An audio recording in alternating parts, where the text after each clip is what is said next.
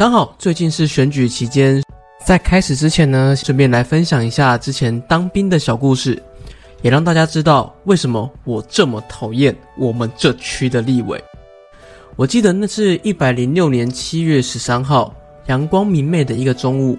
班长说我们这区的立委要来探访，并且有准备好吃的要给我们享受，让我们心怀感激的快点去食堂集合。而当我们赶到门口的时候，就已经闻到满满的大麦克的味道，而且还有一整排的饮料就放在隔壁，让我们对这位立委的感动其实已经溢于言表，更是扬言我们出去一定要投他一票，支持他当选连任。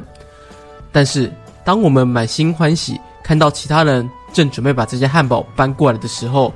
他们却把这个汉堡搬去给我们隔壁桌的同梯。你知道吗？那是隔壁区的立委请他们吃的啊，没有我们的。靠腰，我们就只有饮料可以喝而已。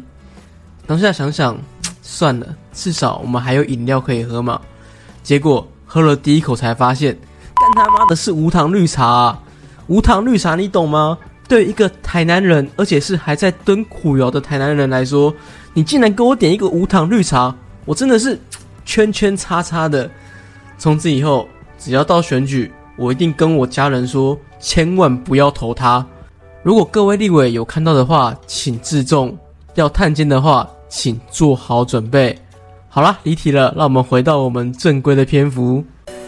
在环保意识高涨、近零排放成为主流的趋势下，许多高碳排的产业无不奋力转型，只为谋得一份生存的契机。然而，却有一家石油公司。在今年初时，它还是全美负债最高的石油公司之一，甚至在疫情的时候，公司的市值从五百亿美金跌到连五分之一都没有，差点破产倒闭。然而如今，它不仅获得股神巴菲特的青睐，更是一跃成为今年表现最好的标普五百股之一，把科技业的一票巨头 Meta、亚马逊等等的按捏在地上压得死死的。究竟？他是如何从谷底翻身，赢得股神的青睐？而他转型所提出的卖炭工厂又是什么意思？就让我们继续的看下去吧。大家好，我是 Coco，这频道主要就是分享一些商业故事，以及偶尔做一些带团遇到的事情。喜欢的话也请帮忙订阅、分享小铃铛。废话不多说，就让我们进入这期的内容：石油公司的逆袭。碳三吃的转型之路。西方石油创立于一九二零年的洛杉矶，早期便在当地从事石油探勘以及开采。一九五六年的时候，经营不善，濒临破产，却因为在加州打了两口探井，都打出了石油，从此走上暴富之路。此后便开始一路高飞，扩展多样化的经营业务，并开始收购各类型的公司。扩大他自己的公司规模，直到一九七零年，西方石油已经成为了美国第四十家最大的工业公司，而他的石油探勘也开始把触手伸向国外，并开始大规模的在全球从事油气探勘，还有化工业务跟天然气运输等等。不仅在秘鲁的丛林发现石油，还在英国海域发现了多块油田，让他的财富开始不断激增。不知道有没有机会请他来高雄帮忙探看有没有石油一下。最后，他在一九七四年更与当时的苏联政府达成了一项长期农用化学品的贸易协定，效期更是高达二十年，是当时苏联政府跟西方的私人公司签订最长的一项贸易协议，更是让他的知名度逐渐提升。而后，凭借着不断的收购以及扩展本业的化工业务。更是在二零一九年用三百八十亿美金买下竞争对手阿纳达科石油，并在二零二零年成为福布斯全球企业两千强的第六百六十九位。然而，没想到两年不到的时间，Coffee Nineteen 的强势侵袭，不仅让原油的价格跌到负数，也让这家靠石油天然气发展的公司面临破产的危机。然而，谁也没有想到。就在大家都认为，哎呀，这家公司已经没救的时候，股神巴菲特竟然出手救了他，从原本持股个位数的持股比例直接帮他冲上了两成，而且后面因为获得美国联邦能源管理委员会的批准，股神又像主委一样继续加码，让他的持股比例更是高达二十六点八趴的股权，甚至有全面收购的迹象。而因为这些资金的流入，不仅让他在今年的股价大涨超过一百四十趴，更是直接碾压一票科技巨头。成为今年标普五百表现最好的成分股之一。然而，你以为股神是看上他的石油或是化工产业吗？No No No No No，这可能是原因之一，但更多的学者认为，最大一部分的原因是西方石油开始转型，而它转型的方向便是未来的一个趋势，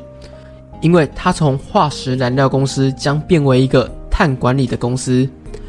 在碳交易兴起的现在，减碳、清零排放是每个企业致力发展的目标之一。而对于一些高科技、石化产业来说，这更是必不可少的投资。而西方石油的转型，恰巧就是瞄准这一部分。今年十一月底，他将与加拿大气候新创公司合作，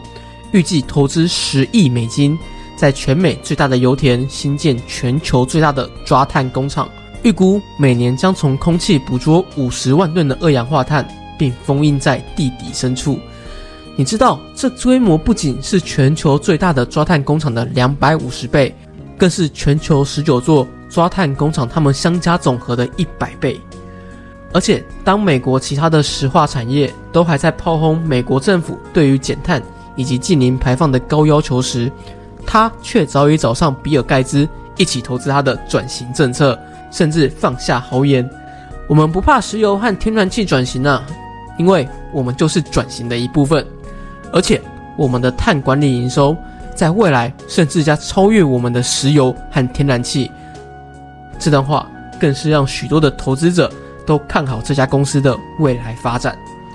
而在碳交易日渐频繁的未来，他更是提出一碳三吃的战略方针。从贩卖零碳原油到贩售碳额度，最后领取政府的补碳补助，这都将是他未来高营收成长的主要目标。而在零碳原油的方面，因为原油的产出不仅需要打入大量的二氧化碳来增加它的采收率，还时常会产生一些碳废物。然而，这对于他来说却是替产品加值的服务，因为补碳的这项技术。不仅可以让他们把那些产生的碳废物做一个回收加值再利用，还可以帮助他们减少成本，去增加它的采收率。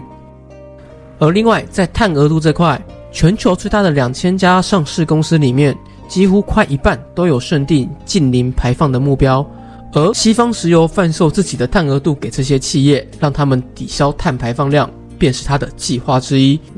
你可能不知道吧？就连空中巴士公司，还有许多家的企业，都早已是他的客户。而在政府补助这块，不仅美国、欧洲，甚至亚洲各国，都早已有客户上门来询问这项服务。因为碳捕捉不仅能帮企业节税，甚至能让他们享有政府的各项奖金优惠和补助措施。虽然现阶段的补碳技术和成本尚未完全成熟。费用甚至比省下的成本还要更高，而且还有反对者质疑，这会不会成为企业不减碳的借口之一？然而，西方石油却无惧于这些威胁，而愿意为此赌上未来，因为他相信绿能以及减碳在未来将会成为企业最高的成本支出。虽然补碳技术现在不一定能马上看出一个效果，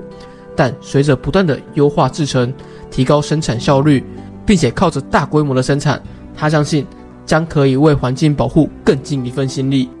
也能帮越来越多的企业节省这边减碳的成本，达成双赢的局面。而这就是许多投资者还有企业看到他们的一个机会。在未来社会，节能减碳早已成为全球国家的首要目标，特别是在进出口时所产生的碳关税以及碳交易税。更是让许多企业费尽心力去思考该如何避免的课题之一，而电动车的兴起、石化产业的没落也将与之息息相关。而这家受股神以及比尔盖茨青睐的百年企业所提出的补碳计划，究竟会在未来带给我们怎样的惊喜？又或者它只是昙花一现，就让我们继续的看下去吧。以上就是这期的内容，喜欢的话再请帮忙订阅、分享小铃铛。我是 Coco，我们下次再见。